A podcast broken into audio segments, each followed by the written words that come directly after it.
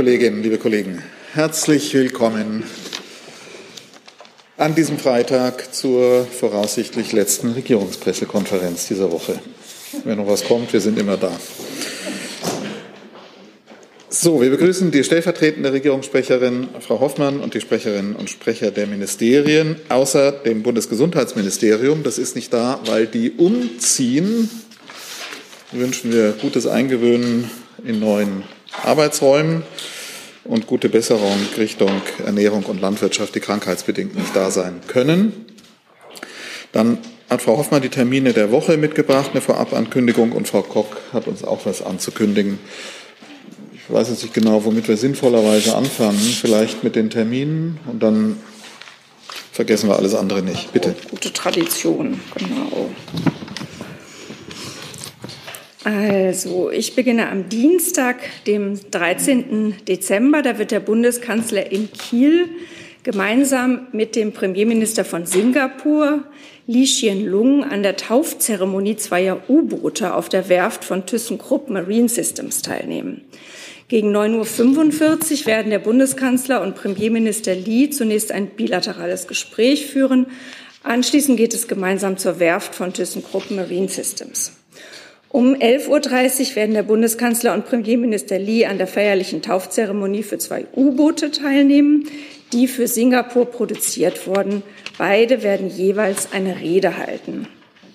Am Mittwoch leitet der Bundeskanzler dann zunächst diesmal bereits um 8 Uhr die Sitzung des Bundeskabinetts. Die ist vorgezogen, weil der Bundeskanzler dann im Vorfeld des Europäischen Rates und des EU-ASEAN Gipfels um 9 Uhr eine Regierungserklärung im Deutschen Bundestag abgeben wird.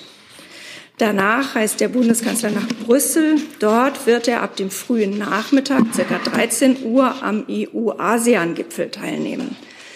Anlässlich des 45-jährigen Bestehens der EU-ASEAN-Beziehungen hat die EU die ASEAN-Partner zu einem Jubiläumsgipfel nach Brüssel eingeladen. Es wird der erste Gipfel im Vollformat, in dem die Staats- und Regierungschefinnen und Chefs der EU-Mitgliedstaaten und der ASEAN-Staaten zusammenkommen. Das Gipfeltreffen bietet die Gelegenheit, die strategische Partnerschaft zwischen der EU und ASEAN weiter zu vertiefen und die Zusammenarbeit unter anderem in den Bereichen Klimaschutz, Konnektivität, Handel und Sicherheit auszubauen. Am Donnerstagmorgen, dem 15. Dezember um 9.30 Uhr, beginnt dann in Brüssel der Europäische Rat, an dem Bundeskanzler Scholz teilnehmen wird. Thematisch werden sich die EU-Staats- und Regierungschefinnen und Chefs insbesondere mit den vielen Dimensionen des russischen Angriffskriegs gegen die Ukraine befassen. Auch vor diesem Hintergrund werden die Themen Energie und Wirtschaft intensiv erörtert werden. Außerdem stehen Diskussionen zur Sicherheit und Verteidigung der südlichen Nachbarschaft sowie den transatlantischen Beziehungen auf der Agenda. Ein Unter-zwei-Briefing zum Europäischen Rat und zum EU-ASEAN-Gipfel findet am Dienstag, den 13. Oktober um 13 Uhr hier in der BPK statt. Am Samstag, dem 17. Dezember, nimmt der Bundeskanzler dann an der feierlichen Eröffnung des LNG-Terminals in Wilhelmshaven teil. Dort hat die in Spanien auf Gas aus Nigeria, nee, in Spanien mit Gas aus Nigeria beladene Hög Esperanza angelegt, die Gas für 50.000 Haushalte für ein Jahr geladen hat. Beim Besuch in Wilhelmshaven wird sich der Kanzler über das Terminal, den Gashandel und weitere damit zusammenhängende Fragen informieren, ein Statement abgeben und eine Rede halten. Der Termin ist presseöffentlich. Soweit zu den Terminen. Danke, Frau Hoffmann. Dann gibt es Fragen dazu. Fangen wir an in der Mitte, bitte. Eine Frage zum letzten genannten Termin in Wilhelmshaven. Ähm, wird da nur Herr Scholz sein oder werden auch Habeck und Lindner die Gelegenheit nutzen, um da bei zu sein? Der, der Vizekanzler und der Finanzminister werden dort äh, auch dabei sein, sowie der Ministerpräsident des Landes Niedersachsen und, glaube ich, auch noch weitere Minister seines Kabinetts.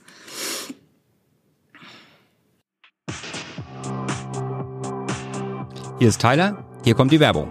Für uns selbst. Kommerzfreier Journalismus seit 2013, nur möglich durch deine Unterstützung. Schau in die Infos wie.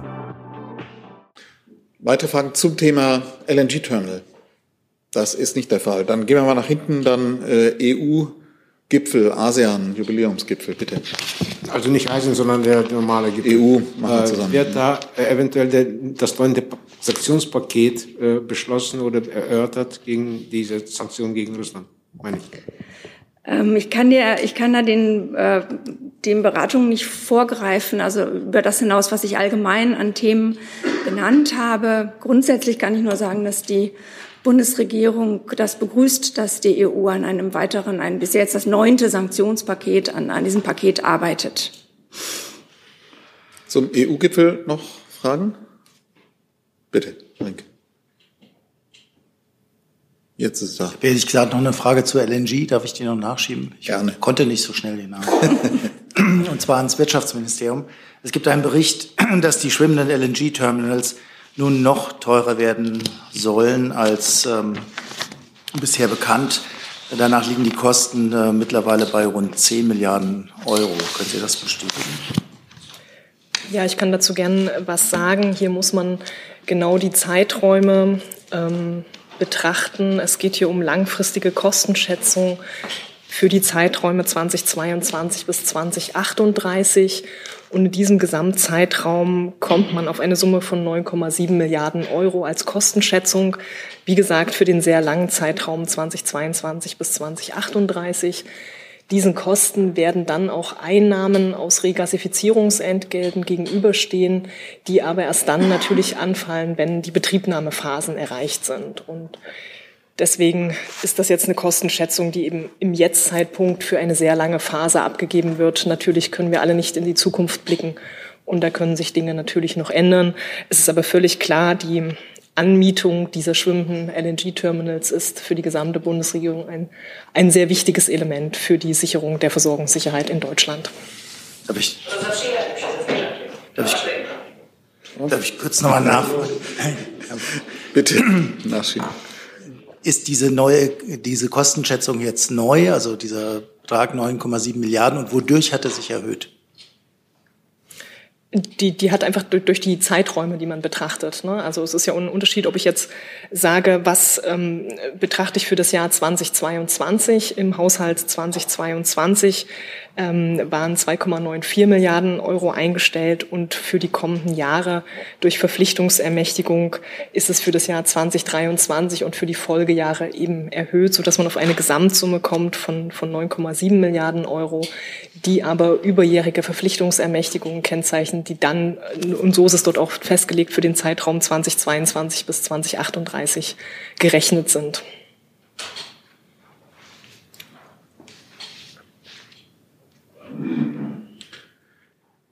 So, dann hatte ich Herrn Jessen noch notiert. Ein anderes Thema, glaube ich. Also wenn Sie es auf die Termine noch bezieht. Bitte. Also. Jetzt. Äh, Frau Hoffmann, Thema U-Boote. Ich habe zweimal zwei U-Boote äh, gehört. Handelt es sich in der Tat dann um insgesamt vier U-Boote oder habe ich mich verhört? Nein, nein, nein. In meinem Sprechzettel stand zweimal der Satz, dass der Taufe von zwei U-Booten beigewohnt wird und das sind dieselben zwei. Es sind dieselben zwei, die nach äh, Indonesien geliefert werden, richtig? Nein, nach Singapur. Nach Singapur. Sorry, dann ist klar. Danke. Bitte. Andreas Rinke. Auch dazu, äh, Frau Hoffmann. Es ist ja relativ ungewöhnlich, dass man die U-Boote dann gleich selber abholt. Ich nehme an, er fährt nicht mit denen zurück. Aber können Sie uns sagen, ob Interessante damit, Frage. Das könnte ich dann nachreichen. Wir bitten darum. aber jetzt die, die Frage dazu, ähm, ist denn damit die Hoffnung verbunden, dass Singapur vielleicht auch noch weitere U-Boote bestellt? Kann ich jetzt konkret nichts dazu sagen, schon gar nichts äh, ankündigen, aber wir sehen natürlich äh, den Verkauf dieser U-Boote als Teil einer breit angelegten, auch schon langjährigen Kooperation mit Singapur im Bereich der Rüstung, aber auch darüber hinaus. Wir arbeiten ja mit Singapur auch was Klimaschutz angeht oder Innovationstechnologien zusammen. Also ja, ich kann keine konkrete Ankündigung machen. Gut, weitere Fragen zu den Terminen sehe ich nicht. Dann kommen wir jetzt zu den Vor. Hatten Sie noch eine Frage zu den Terminen? Dann Frau Kock. Sie hatten etwas mitgebracht. Genau, wir haben eine Ankündigung auch ähm, für die heute umziehenden, gemeinsam für die heute umziehenden Kolleginnen und Kollegen vom Gesundheitsministerium. Und werden, zwar werden am Dienstag kommender Woche am 13. Dezember von 10 bis 11.30 Uhr Bundesinnenministerin Nancy Faeser und Bundesgesundheitsminister Karl Lauterbach ähm, gemeinsam einen Bewegungsgipfel ausrichten hier in Berlin. Bewegungs- und Sportmangel ist in allen Altersgruppen unserer Gesellschaft weit verbreitet. So zeigen Daten des Robert Koch Instituts, dass lediglich ungefähr ein Viertel der Kinder und Jugendlichen und ein Fünftel der Erwachsenen die empfohlenen Richtlinien oder Empfehlungen zur Bewegung, wie viel man sich bewegen sollte, erreichen. Ähm, der Bewegungsgipfel ist eine gemeinsame Veranstaltung der zentralen Akteure, die jeweils in ihrem Bereich und auf ihrer jeweiligen Ebene Sport und Bewegung fördern und die Rahmenbedingungen dafür verbessern wollen. Teilnehmen werden sehr viele Ministerinnen und Minister, ähm, Staatssekretärinnen und Staatssekretäre aus insgesamt neun Bundesressorts, auch seitens der Länder aus der Sport-, der Gesundheits- und der Kultur Kultusministerkonferenz, kommunale Spitzenverbände, Mitglieder des Deutschen Bundestags sowie des organisierten Sports. Sie verpflichten sich alle gemeinsam, konkrete Maßnahmen auf den Weg zu bringen, um Bewegung und Sport für alle Menschen in Deutschland möglich zu machen und vor allen Dingen auch einfach erreichbar zu machen, unabhängig von ihrem Wohnort, Herkunft, Geschlecht, Alter, finanziellen Möglichkeiten und auch individuellen körperlichen und geistigen Fähigkeiten. Danke. Gibt es Fragen dazu? Dann verharren wir sitzend und hören, was Frau Hoffmann noch ja. hat. Ja, ähm, es geht um das Thema Iran. Die Bundesregierung verurteilt auf das Schärfste, dass das iranische Regime im Zusammenhang mit den Demonstrationen in Iran ein Todesurteil vollstreckt und einen Demonstranten hingerichtet hat. Die Todesstrafe ist menschenverachtend und wir lehnen sie ab. Wir rufen Iran erneut auf, die Todesstrafe unverzüglich abzuschaffen und keine weiteren Todesurteile zu vollstrecken. In diesem Zusammenhang ist es wichtig, noch einmal zu betonen, dass die Bundesregierung die massive Gewalt von Seiten iranischer Sicherheitskräfte gegen die iranische Zivilbevölkerung mit großer Sorge sieht. Wir verurteilen das iranische Vorgehen gegen die Demonstrantinnen und Demonstranten auf das Schärfste. Wir fordern das Regime auf, die Gewalt gegen Menschen, die ihre Meinung frei äußern, umgehend zu beenden. Danke. Dazu hatte, glaube ich, Herr Ayash eine Frage angemeldet. Hm? Ich habe eine Frage zum Thema Iran. Trotz so vieler Proteste in Iran, glaubt die Bundesregierung immer noch, dass es keinen Volksaufstand gibt? Die, die Bundesregierung richtet sich in erster Linie mit großer Sorge gegen das, was das iranische Regime gegen die eigene Zivilbevölkerung da verübt, wie massiv gegen die Proteste vorgegangen wird. Das sind ja sehr breite Proteste, das haben Sie gesagt, in verschiedenen Regionen des Landes, offenbar auch durch alle Gesellschaftsschichten zeigen da Menschen ihre große Unzufriedenheit mit der Situation und ähm, damit, dass Freiheiten, Meinungsfreiheit, andere Freiheiten, Demonstrationsfreiheit und so weiter massiv eingeschränkt werden. Und wir sind sehr besorgt äh, über die Entwicklung, die wir dort sehen. Dann hatte sich Herr Toffinier gemeldet dazu und Herr Rinke. Na? War da? Jetzt.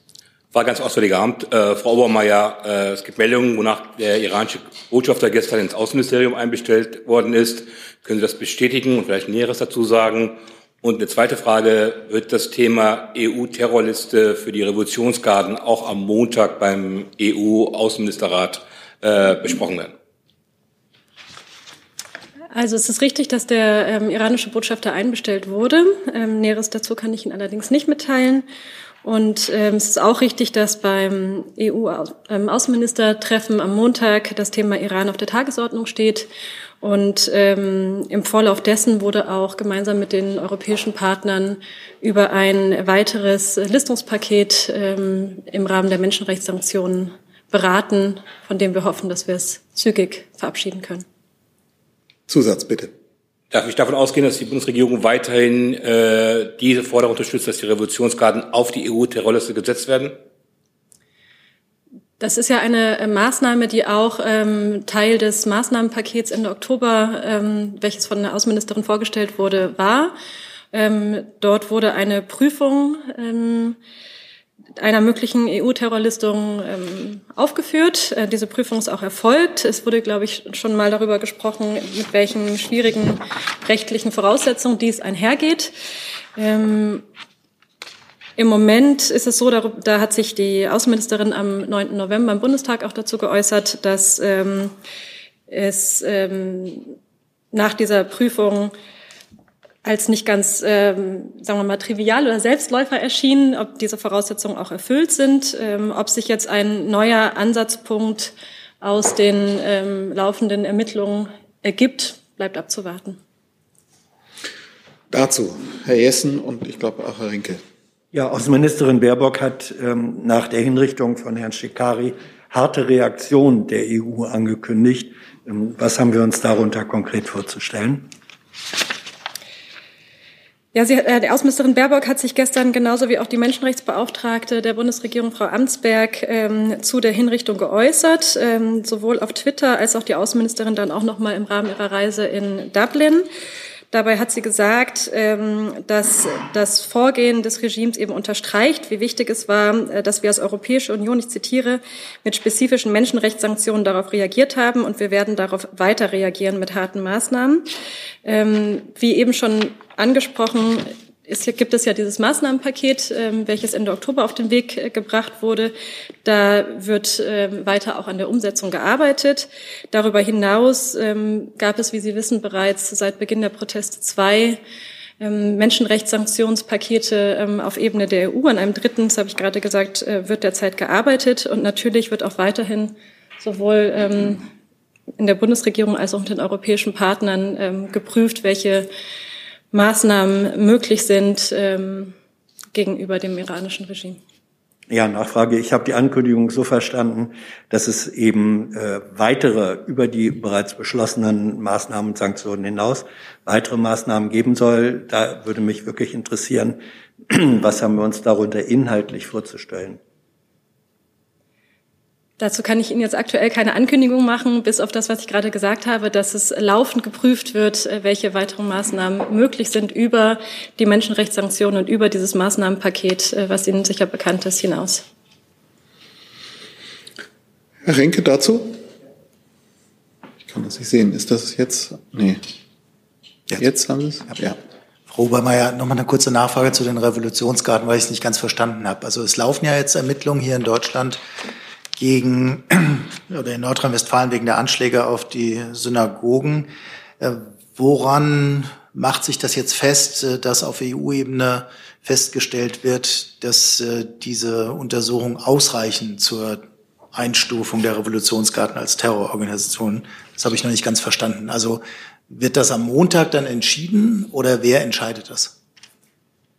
Nein, also das wird am Montag ähm, nach meiner Kenntnis kein Thema sein, da in dem Fall sind ja auch erstmal die Ermittlungen des Generalbundesanwalts äh, abzuwarten. Dazu kann sich vielleicht das Justizministerium auch ähm, genauer zu äußern. Und ähm, was ich zu, den, zu der möglichen EU-Terrorlistung auf ähm, EU-Ebene gesagt habe, war, dass es eben ähm, bestimmte rechtliche Voraussetzungen dafür gibt. Ähm, die sind ähm, festgeschrieben in einem gemeinsamen Standpunkt von 2001. Und ähm, die müssen also erfüllt sein. Dazu gehört unter anderem, dass es ähm, Ermittlungen in einem äh, europäischen Staat gibt. Aber ob sich quasi aus diesem konkreten Fall, den Sie gerade angesprochen haben, ein Ansatzpunkt ergibt, das kann ich zu dem Zeitpunkt jetzt noch nicht sagen. Dann Herr Toffinier nochmal. Ähm, Ach so. Ja, ich glaube, ich habe da Kopfschütteln vernommen. Also wenn es ne, keine Äußerung zu konkreten Fällen, müssen wir jetzt, glaube ich, keine, trotz des Wunsches nach viel Bewegung, keine Übungen mehr machen. Äh, Herr Tofinier und Herr Jessen dann noch dazu. Oh, aber ja, nochmal eine Verständnisfrage. Also Montag wird das Thema Auflistung der Revolutionsgarden kein Thema sein. Also Iran steht auf der Tagesordnung. Ja. Ähm, was genau dort besprochen wird, das kann ich hier nicht vorwegnehmen. Aber nach meiner Kenntnis, dadurch, dass wir es hier mit einem langen Prozess zu tun haben, ist jetzt kein Entschluss oder ähnliches zu diesem Thema zu erwarten. Sowieso nicht, weil aktuell ähm, die rechtlichen Voraussetzungen so auch nicht gegeben sind. Okay, aber Iran bleibt auf Aber Karte. Beratung wird es doch geben oder wird es auch keine Beratung? Also wird man überhaupt das thematisieren, das Thema? Dieses Thema Auflistung der Revolutionsgarden? Das kann ich im Einzelnen jetzt nicht vorwegnehmen. Iran wird besprochen und sicherlich in sehr vielen verschiedenen Aspekten. Ich hatte nochmal, ich füge für den Protokollführer nochmal bei, eben referiert, Justizministerium hatte gesagt, kein Kommentar zu konkreten Fällen, dann kann man das mit aufnehmen. Herr Jessen. Gibt es noch irgendeine Aktivität äh, beim Atomabkommen mit dem Iran? Auch das Thema wurde hier, glaube ich, schon häufig besprochen. Es gibt ähm, aktuell keine Verhandlungen zum JCPOA. Dann können wir Thema wechseln und ich hatte zu anderen Themen jetzt Fragen notiert und wir fangen an mit Herrn Jolkwer und dann Herr Lange. Ja, Frau Hoffmann, äh, eben kommt die Meldung rein, dass der äh, russische Oppositionspolitiker Ilya Yashin schuldig gesprochen wurde in Moskau ähm, für Fakes, angebliche Fakes über die russische Armee. Ihm drohen bis zu neun Jahre Haft. Die maximal mögliche Haft wäre zehn Jahre. Haben Sie einen Kommentar dazu? Das äh, kommt jetzt, davon hatte ich bisher keine Kenntnis und kann das jetzt auch hier äh, nicht kommentieren. Dann hätte ich Herrn Lange und dann Frau Markmeier. Auch eine Frage an Frau Hoffmann und nochmal zum Thema äh, Angriffe der Ukraine auf Russland. Da hat sich Herr Hebestreit am Mittwoch dahingehend geäußert, dass die Ukraine ihre Verteidigungsanstrengungen äh, nicht auf eigenes Staatsgebiet beschränken müsse und hat auf Artikel 51 der UN-Karte abgehoben. Äh, wenn man sich den Artikel durchliest und auch in der Kommentierung gibt es das eigentlich nicht her. Also gibt es dazu seitens der Bundesregierung noch etwas zu ergänzen. Und in diesem Zusammenhang kann die Regierung sicherstellen, dass die in die Ukraine gelieferten Waffen auch wirklich nur innerhalb der Grenzen der Ukraine benutzt werden. Danke. Also es gibt dazu im Grunde nichts zu ergänzen. Nach unserer Ansicht übt, so wie Herr Hebestreit das auch gesagt hat, die Ukraine ihr Recht auf Selbstverteidigung aus, das eben in dem, wie Sie von Ihnen genannten Artikel 51 der UN-Charta verankert ist.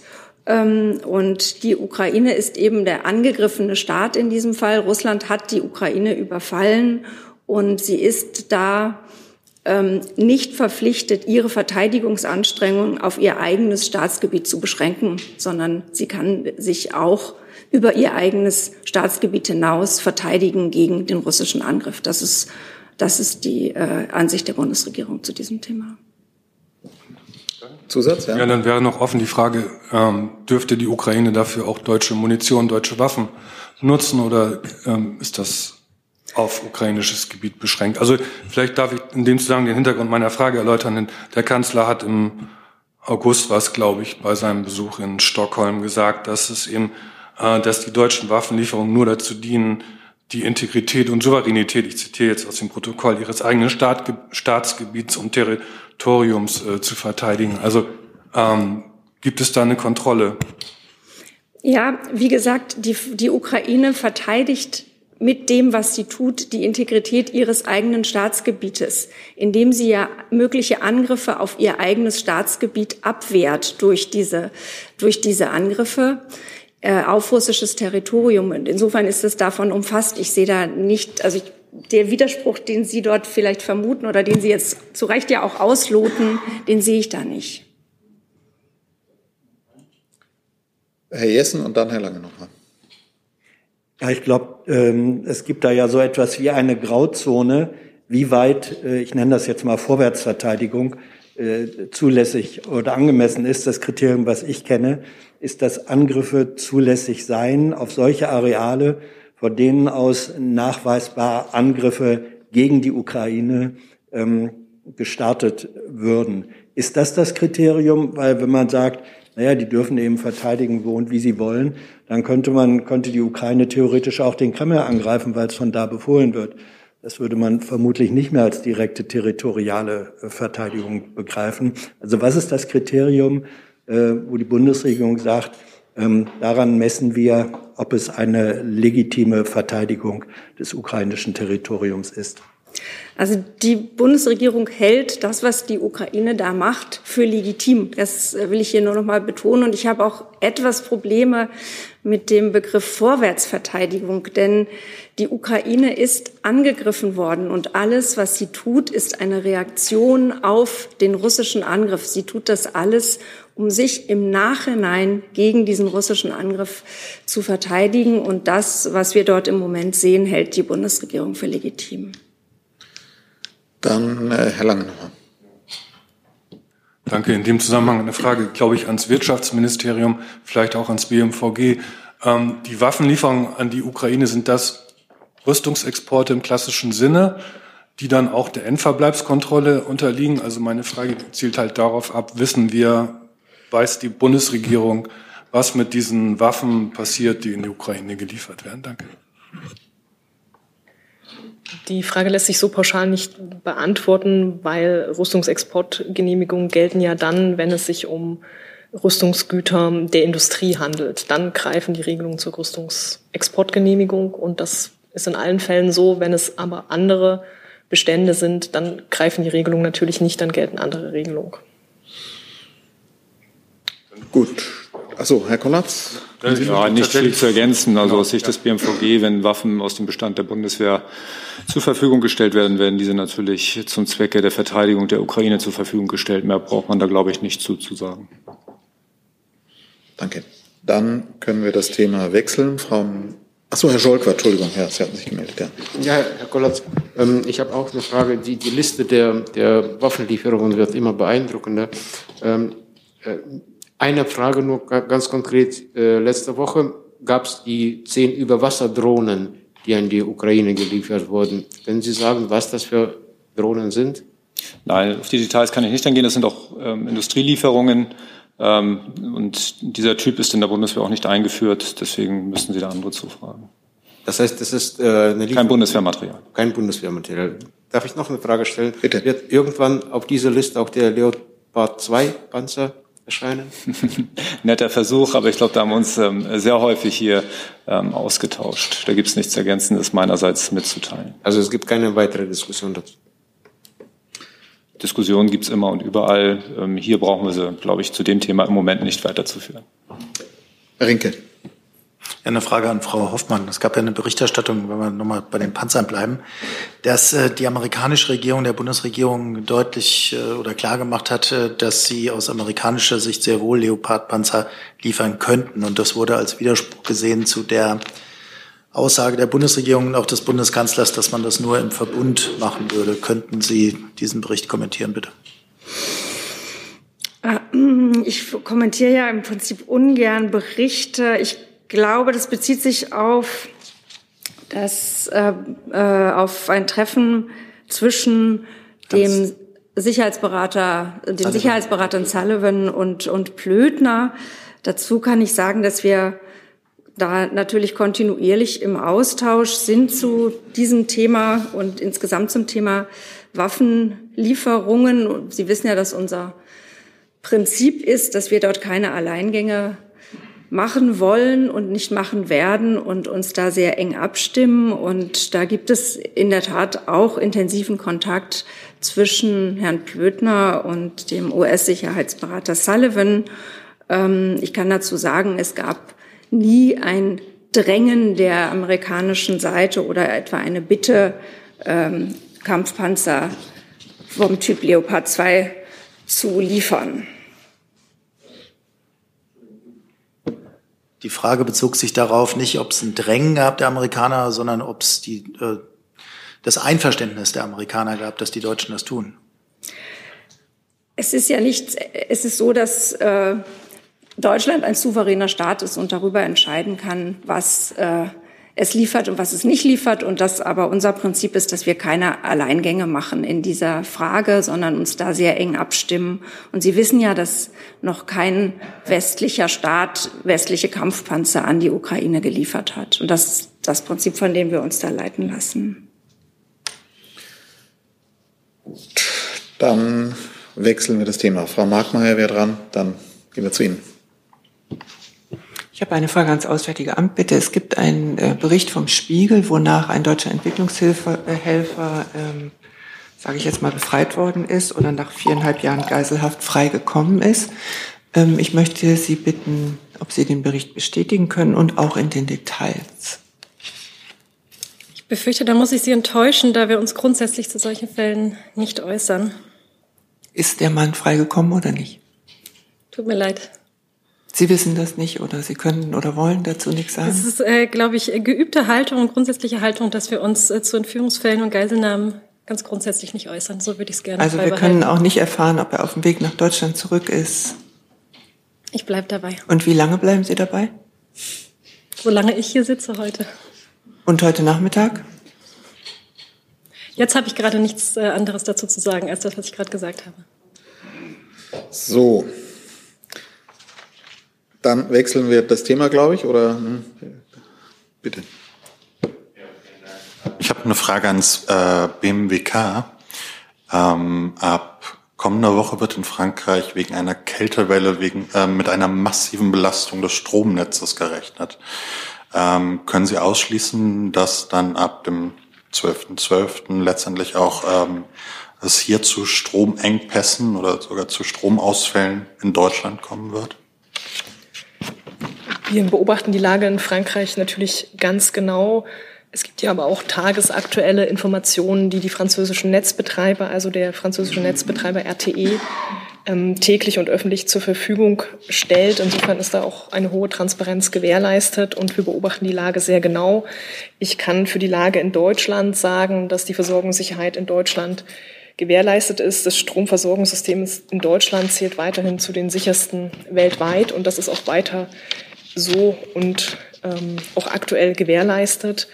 Wir haben ein sehr engmaschiges Kontrollsystem. Die Stromversorgung wird kontinuierlich überwacht, sowohl durch die Übertragungsnetzbetreiber wie auch die Verteilnetzbetreiber und die Bundesnetzagentur. Und es wurden ja auch in den letzten Monaten auch nochmal Maßnahmen durchgeführt, um auf der einen Seite das Angebot an Energie zu erweitern und auf der anderen Seite auch die Leistungsfähigkeit der Stromnetze zu verbessern.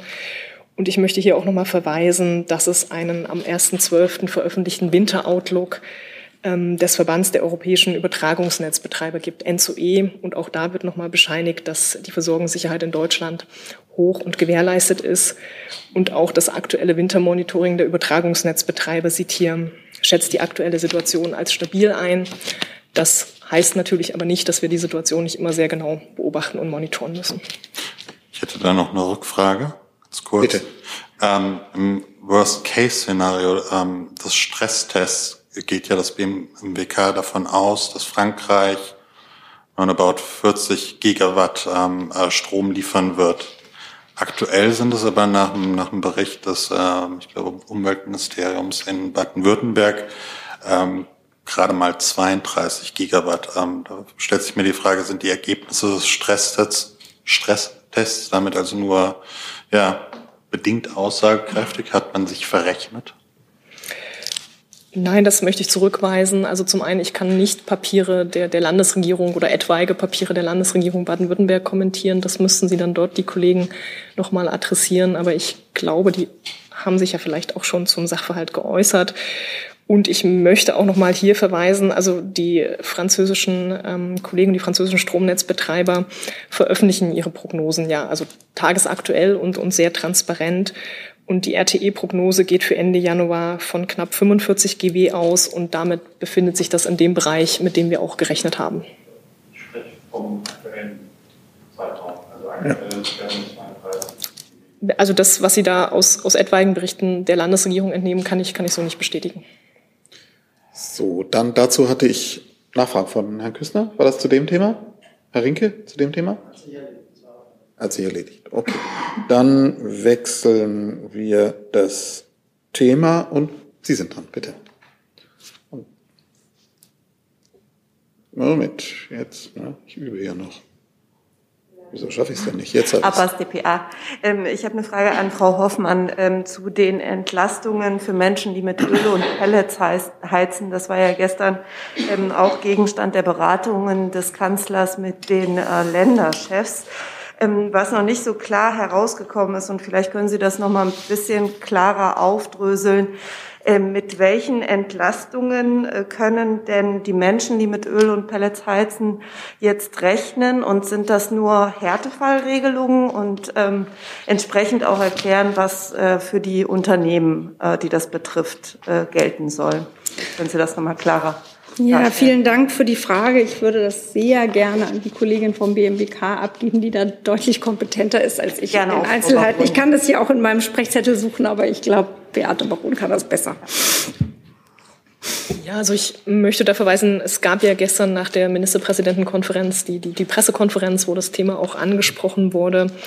Und es gibt ja Härtefallhilfen für vor allem für die kleinen und mittelständischen Unternehmen, die zur Verfügung gestellt werden. Der Bund stellt den Ländern hierzu eine Milliarde Euro zur Verfügung und die Wirtschaftsministerkonferenz der Länder hatte dazu bereits ja vor einigen Wochen auch den Rahmen definiert, weil der Bund stellt das Geld zur Verfügung, die Länder definieren den Rahmen für diese Regelungen aus und haben das ja ähm, in veröffentlichten Eckpunkten auch, auch schon getan. Ähm, beim Thema Pellets ähm, laufen da die, die Beratungen und Abstimmungen zwischen, zwischen Bund und Ländern. Und dass eben auch da ähm, für, für Unternehmen, die, betroffen, die da besonders betroffen sind, Hilfe geleistet wird. Nähere Details kann ich jetzt an dieser Stelle noch, noch nicht nennen. Ich möchte aber noch mal den Unterschied klar machen, weil warum oft gefragt wird, warum gibt es überhaupt diesen Unterschied zwischen, zwischen Pellets äh, und Öl und, und der Gas- und Strompreisbremse. Ähm, die Gas- und Strompreisbremse setzt eben bei zentralen und leitungsgebundenen ähm, Heizmitteln sozusagen an, sowohl bei Strom wie auch bei Gas und Fernwärme geht es um leitungsgebundene ähm, Heizmittel und bei Pellets, Öl oder auch Flüssiggas sind es eben dezentrale Strukturen, wo sehr, sehr unterschiedliche Strukturen herrschen, so dass da ein Unterschied gemacht werden muss über, über sogenannte Härtefallregelungen. Ähm, Zusatz. Was gilt denn jetzt für Privatkunden? Bleiben, gehen die leer aus oder verstehe ich Sie so, dass die Länder darüber entscheiden, ob sie auch diese Hilfen, die für kleinere und äh, kleine und mittelständische Unternehmen bestimmt sind, auch für Privatkunden öffnen? Also was, was haben Privatkunden jetzt davon? Also das kann ich Ihnen nicht abschließend beantworten, weil das jetzt eben wirklich den Vereinbarungen ähm, auf der Länderseite vorbehalten ist und, und Bund-Länder darüber beraten. Wie gesagt, die eine Milliarde Härtefallhilfen des Bundes, die stehen, werden aber ausbuchstabiert durch die Länder. Und ich möchte aber auch noch mal darauf verweisen, dass es ja zum Thema Heizmittel wie Pellets und Öl auch bereits Verbesserungen im Sozialgesetzbuch gibt. Also das betrifft ja dann auch äh, Private und diese Regelung gibt es ja schon, die in, in der Zuständigkeit der Kollegen vom Arbeitsministerium liegen.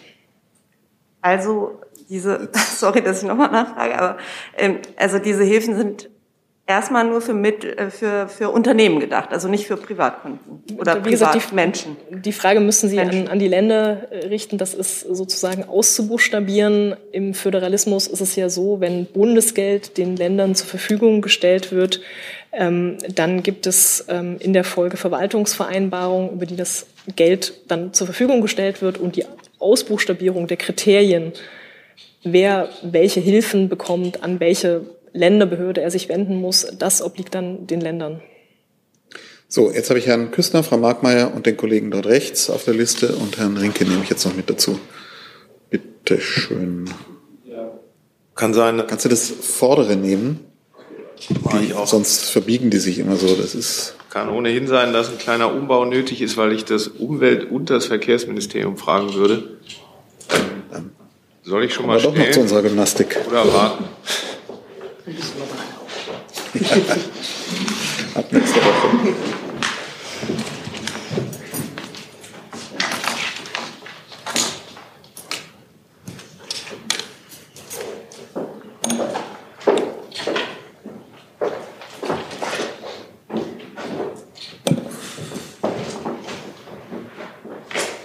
Ja, ähm, ganz offensichtlich Streit um den Ausbau der Straße. Der Bundesverkehrsminister war auch im Morgenmagazin dazu. Heute geht konkret um das Thema ähm, Planungsbeschleunigung und um die Frage, wo die Gelder denn nun hinfließen sollen. Während das ähm, Verkehrsministerium die Straße zu fördern versucht, scheint aus dem Umweltministerium eher ähm, der Schwerpunkt auf die Schiene zu liegen. Könnten Sie da Ihre Standpunkte noch mal schildern und sagen, ob es da Gespräche gibt, die zu einer Lösung führen können. Dann mache ich gerne den Anfang und möchte zuerst mal mit der Tatsache ähm, entgegenwirken, dass das Bundesverkehrsministerium hier nur die Straße fördern wollte und das, das ähm, BMU hier nur die Schiene, sondern es geht darum, dass wir Infrastrukturprojekte in unserem Land beschleunigen können. Äh, und wie wir hier am äh, Mittwoch auch schon dargelegt haben, geht es darum in diesem Koalitionsvertrag, dass wir natürlich einen Schwerpunkt haben hier auf der klimafreundlichen, auf klimafreundlichen Verkehrsträgern, dass es aber wenig Sinn macht, hier zwischen guter und schlechter Infrastruktur zu unterscheiden. Und wie wir auch deutlich gemacht haben, laufen dazu die Gespräche. Das sind ähm, regierungsinterne Gespräche, zu denen wir um Verständnis bitten, dass wir hier ähm, äh, diese nicht weiter kommentieren können. Ja, ich will das nur ganz kurz ergänzen. Ähm, Sie wissen, dass die Ministerin sich ähm, zu der Thematik am Dienstag geäußert hat. Der Kollege hat schon gesagt, ähm, dazu gab es auch äh, am vergangenen Mittwoch äh, von meinem Kollegen äh, für das BMUV auch eine Stellungnahme. Insofern sind die Positionen klar und ich kann auch nur bestätigen, dass die Gespräche noch laufen. mein letzter Stand ist, dass das in guter konstruktiver Atmosphäre geschieht. Zusatz, bitte. Der Zusatz, ähm, auch schon Rufe nach dem Kanzler, der da bitte schlichtend eingreifen sollte. Frau Hoffmann, glauben Sie, dass das nötig sein wird? Der Kanzler ist mit den Ministern in einem guten Austausch und äh, ich kann das bestätigen, ähm, dass das in konstruktiver Atmosphäre stattfindet, diese Gespräche, und wir zuversichtlich sind, dass es da auch zu einem Ergebnis kommen wird, denn das Ziel Planungsbeschleunigung eint uns ja alle. Dann wechseln wir das Thema und Frau Markmeier wäre dran und dann danach der Kollege und dann Sie nochmal. Bitte. Ich habe noch einmal eine, eine Frage an Frau Hoffmann. Ähm, es gibt einen Bericht, wonach äh, der Bundeskanzler überlegt, sich bei Twitter abzumelden. Können Sie das schon irgendwie konkretisieren? Nein, das kann ich äh, nicht konkretisieren. Und äh, es ist so, ähm, es, es ist, ich würde es nicht so formulieren, wie Sie es formuliert haben, sondern nach dem Eigentümerwechsel bei Twitter ist es so, dass wir sehr genau und auch mit einer gewissen Besorgnis beobachten, was dort passiert und daraus unsere Schlüsse ziehen werden. Aber ich würde sagen, der, der, der Satz, der, der Kanzler überlegt, sich da abzumelden, ist, ist deutlich zu weitgehend und zu konkret. Wir beobachten, was dort passiert. Und grundsätzlich halten wir eben äh, soziale Medien auch in der Art von Twitter für ein wichtiges Kommunikationsmittel, auch für uns als Bundesregierung und für den Bundeskanzler. Wir schauen uns natürlich auch an, was es für Alternativen zu Twitter geben könnte und wie sich da insbesondere auch Mastodon entwickelt. Das haben wir alles im Blick, aber ähm, wir sind dabei, das zu beobachten. Frau Hoffmann, ist dieses Wir ein Kanzler-Wir oder ein Regierungs-Wir? Das ist ein Kanzler-Wir. Es gibt, äh, wie Sie wissen, ist das, wird das ja in den Ministerien durchaus unterschiedlich gehandhabt und etwa der Vizekanzler ist ja schon seit längerer Zeit nicht mehr bei Twitter und so weiter. Das ist, äh, das ist in dem Fall jetzt ein Kanzler wir. Aber ja, genau, wir sind, das war der Hintergrund meiner Frage. Das habe ich, das habe ich schon gut Regierungs verstanden. Ist ja auch eine sehr berechtigte Frage. Aber wir sind auch dort natürlich im Austausch mit anderen Ressorts, weil wir das auch wichtig finden, zu schauen, wie denken andere darüber. Herr Küstner.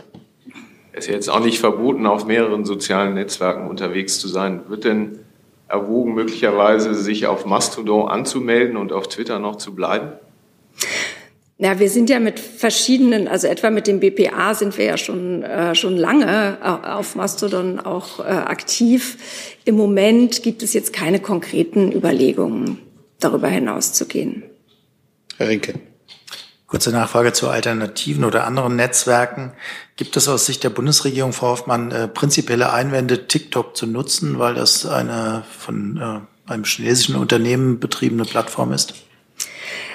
Ich glaube, Herr Hebestreit hatte ja irgendwann ganz früh auch mal angekündigt, dass man das erwägen würde. Aber soweit ich weiß, ist das äh, ist, hat er das noch nicht mal so weit getrieben, dass er das mit dem Kanzler direkt aufgenommen hätte, sondern wir haben das uns im BPA sehr gründlich angeschaut und sind äh, zu dem Ergebnis gekommen, dass TikTok nicht der, ein geeigneter Kanal für einen Bundeskanzler-Account ist.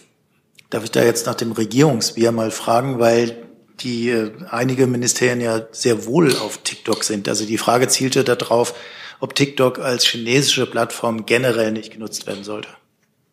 Nee, da würde ich jetzt nur für, für uns, also für das BPA und für den Bundeskanzler sprechen wollen und das den anderen Ressorts in der Abwägung überlassen. Das sind ja immer Abwägungsfragen. Es gibt natürlich immer Vorteile bestimmter Netzwerke, mit denen man dann Menschen erreicht, die man vielleicht über andere nicht erreichen würde. Und dann gibt es, gilt es da abzuwägen, Datenschutzfragen oder eben die Frage, der, der, der, wem gehört diese Plattform, wem kann man verantwortlich machen, wie wird so eine Plattform geführt. Da gibt es ja sehr viele Aspekte. Und wir haben uns jetzt für TikTok dagegen entschieden. Wir, BPA-Kanzler. Dann wechseln wir das Thema und Wen habe ich jetzt? Der Kollege im grünen Pullover, bitte. Ja, Fabian Busch von web.de und GMX. Ähm, eine Frage an Frau Hoffmann. Wie bewertet die Bundesregierung den Umstand, dass manche Medien offenbar ja im Vorfeld von dieser Terrorrazzia am Mittwoch wussten? Gibt ja die Kritik, dass das ein mögliches Sicherheitsrisiko dargestellt hat. Ja, ich glaube, dazu hatte sich ja äh, das Innenministerium schon geäußert und ich würde jetzt darüber nicht weiter hier spekulieren wollen an dieser Stelle. Das ist im Grunde eine Frage, die ähm, an den Generalbundesanwalt zu richten wäre ähm, oder gegebenenfalls an das, an das Innenministerium. Aber das hat sich da ja, wie gesagt, auch schon geäußert. Frau Kock würde noch mal ergänzen. Genau, wir können da gerne kurz ergänzen. Ähm, ich kann das selbstverständlich nur bestätigen, was Frau Hofmann gesagt hat, kann aber gerne zur Gefährdung auch noch mal Stellung nehmen.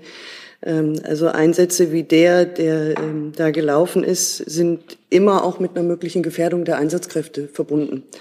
Das können Sie in diesem Fall jetzt hier, dass es sich also um einen besonders gefährlichen Einsatz gehandelt hat, allein schon daran erkennen, wie viele Spezialkräfte eingesetzt waren. Ähm, die Anwesenheit von Medienvertretern vor Ort bei Durchsuchungs- oder auch Festnahmemaßnahmen, das muss man sich immer klar sein, gefährdet nicht nur die Medienvertreter selbst, sondern eben auch die Einsatzkräfte, weil sie möglicherweise behindert werden. Ähm, daher ist für uns die Weitergabe von Informationen an Außenstehende im Vorfeld von solchen Maßnahmen unverantwortlich.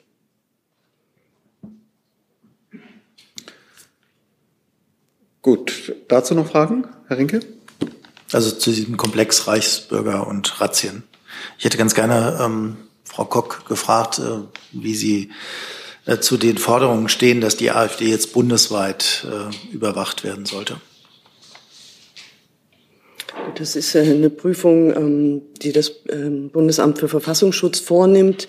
Und dazu möchte ich jetzt ungern Stellung nehmen hier. Darf ich kurz ergänzen? Es gibt noch eine zweite Forderung, dass nämlich Beschäftigte im öffentlichen Dienst, vor allem die, die mit Waffen zu tun haben, systematisch ähm, auf einen rechtsradikalen Hintergrund durchleuchtet werden beziehungsweise abgefragt werden, wenn sie eingestellt werden. Ähm, teilt das Innenministerium diese Überlegung? Also da gibt es ja bereits verschiedene Regelungen. Ähm, wir sind ja zuständig für das Bundeskriminalamt, die Bundespolizei und das Bundesamt für Verfassungsschutz. Ähm, jede Behörde hat eigene Regelungen, was auch immer damit zusammenhängt. Ähm, das sind ja zum Teil sehr große Behörden mit sehr unterschiedlichen Tätigkeitsbereichen. Also es gibt auch im Bundeskriminalamt Vollzugsbeamte und Verwaltungsbeamte. Gleiches gilt für die Bundespolizei. Ähm, und es gibt Vorschriften zur Sicherheitsüberprüfung und im Rahmen einer solchen Sicherheitsüberprüfung würde auch so etwas ähm, entdeckt werden oder gesehen werden. Ich kann Ihnen auch gerne noch mal ausführen, wie die Regelungen sind. Im BKA-Gesetz wurde schon vor einigen Jahren eine Regelung aufgenommen, nach der alle neu ins Bundeskriminalamt eingestellten Mitarbeitenden ähm, sich einer einfachen Sicherheitsüberprüfung, das ist die sogenannte Ü1, zu unterziehen haben. Ähm, bei der Bundespolizei wird jetzt mit einer gleichen Regelung im Rahmen der laufenden Novellierung des Bundespolizeigesetzes nachgezogen. Beim Bundesamt für Verfassungsschutz ähm, verhält es sich etwas anders. Die, mit, die Beschäftigten dort, und zwar alle Beschäftigten, haben sich wie auch beim Bundesnachrichtendienst und beim, BAMAT von Gesetzes wegen seit jeher vor Aufnahme ihrer Tätigkeit einer vorherigen sogenannten erweiterten Sicherheitsüberprüfung mit Sicherheitsermittlungen, also das ist dann die Ü3, die höchste Stufe der Sicherheitsüberprüfung, zu unterziehen. Herr Jessen. Ja, es ist ja als Ergebnis der Razzien bekannt geworden, dass offenbar äh, es Versuche gab, weitere Angehörige von Sicherheitskräften, Soldaten äh, und oder Polizisten äh, anzuwerben. Ähm, wie gehen Sie mit dieser Information um? Äh, wird das dann jeweils einzelfallbezogen, da wo sich konkrete Verdachtshinweise äh, ergeben, verfolgt? Oder gibt es so etwas wie eine neue Systematik, die sagt, wir müssen äh, irgendeine Form von Überprüfung, Feststellung, Erklärung finden, ähm, damit diejenigen, die möglicherweise angesprochen werden, von sich aus in eine äh, Berichtspflicht über solche Versuche geraten. Also gibt es als Reaktion ähm, auf die Ergebnisse der Razzien solcher Anwerbeversuche eine neue Systematik, äh, um dem Riegel vorzuschieben. Also zu den äh, Maßnahmen selbst und auch den Ergebnissen äußert sich nur der Generalbundesanwalt. Das hat ja Herr Kall am, am Mittwoch hier auch schon sehr deutlich gemacht. Ähm, und dabei bleiben wir auch. Die Frage ist, äh, ob es einer solchen Systematik bedarf, ähm, da wir grundsätzlich davon ausgehen, dass die Beschäftigten der Sicherheitsbehörden ähm, fest auf dem Boden des Grundgesetzes stehen. Wie Sie sicherlich auch wissen, gibt es verschiedene Studien. Also ich weiß, kann das gerne ähm, für uns ausführen. Wir führen eine Studie durch zu Polizeivollzugsbeamten, ähm, auch Einstellungen, auch politische Einstellungen. Da wird es im kommenden Jahr erste Zwischenergebnisse voraussichtlich geben. Ich kann berichten vom Bundeskriminalamt, ähm, die sich sehr stark damit befassen, ähm, Werteorientierung, Festigung demokratischer Werte bei den Beschäftigten und ähm, es spielt auch bei der Bundespolizei, also bei den Sicherheitsbehörden, für die wir zuständig sind, eine große Rolle in der Ausbildung bereits, aber auch in der fortlaufenden Fortbildung, die auch regulär alle paar Jahre wieder durchlaufen wird. Dann hatte ich Herrn Ayash noch dazu. Ich habe so einen Bericht gelesen, dass ein äh, ehemaliger nordrhein-westfälischer Landtagabgeordneter behauptet, dass der also Putschversuch gegen Deutschland ähm, äh, ist äh, ein Verschwörung Putins. Glauben Sie das? Also, äh, ob ich sowas glaube oder nicht, spielt hier, glaube ich, keine Rolle.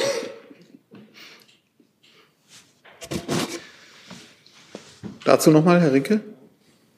Äh, ich denke auch an Frau Kocke. Es gibt einen Bericht, äh, dass auch Mitglieder der Bundesregierung auf einer Liste der Terrorverdächtigen gefunden wurden als mögliche ähm, Opfer von Anschlägen. Können Sie das bestätigen? Ich kann Ihnen zu den Einzelheiten des Ermittlungsverfahrens überhaupt keine Auskunft geben. Da müssen Sie sich wirklich an den Generalbundesanwalt wenden. Zu dem Thema sehe ich keine weiteren Fragen. Dann wechseln wir nochmal das Thema, bitte. Ja, ich habe eine Frage an Frau Hoffmann. Ähm, das Wort äh, Zeitenwende wurde ja zum Wort des Jahres äh, gekürt. Fühlt sich denn unter anderem ähm, fühlt sich denn der Kanzler ähm, geehrt, dass ein von ihm geprägtes, äh, mitgeprägtes Wort, also im Zusammenhang mit dem russischen Angriff auf die Ukraine, ähm, ja eben so äh, gekürt worden ist?